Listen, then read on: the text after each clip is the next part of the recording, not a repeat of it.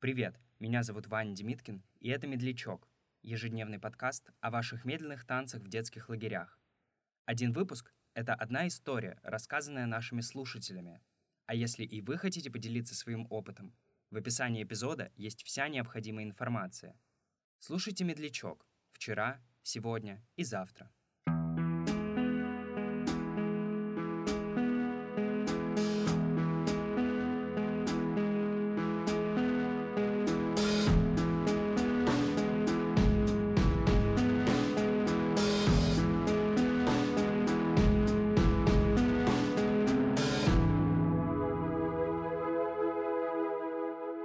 Все детство, примерно с 5 лет до 16 точно, я ездила а, в разные пионерские лагеря и всегда влюблялась. Абсолютно каждое лето, каждую смену в разных людей. На тот момент это была смена в лагере «Солнышко» под Москвой, и проходил конкурс красоты или конкурс красивых пар. Мне очень нравился один парень, который встречался с другой девушкой, и я всячески показывала ему, что он мне нравится, и в какой-то момент он заглядывает э, к нам в корпус и приглашает меня на этот конкурс.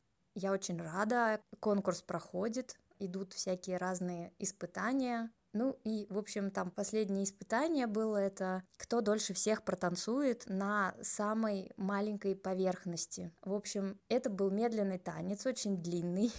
и под нами лежала газета. И каждый раз, когда заканчивался очередной кусочек музыки, газета уменьшалась, то есть ее складывали вдвое. В общем, когда совсем она стала маленькая, было решено, что Игорь возьмет меня на руки. Ну и, в общем, вот так мы и выиграли этот конкурс. Но именно в этот момент когда он взял меня на руки, и мы танцевали медленный танец, в концертный зал вошла девушка, которая, видимо, с ним встречалась до этого.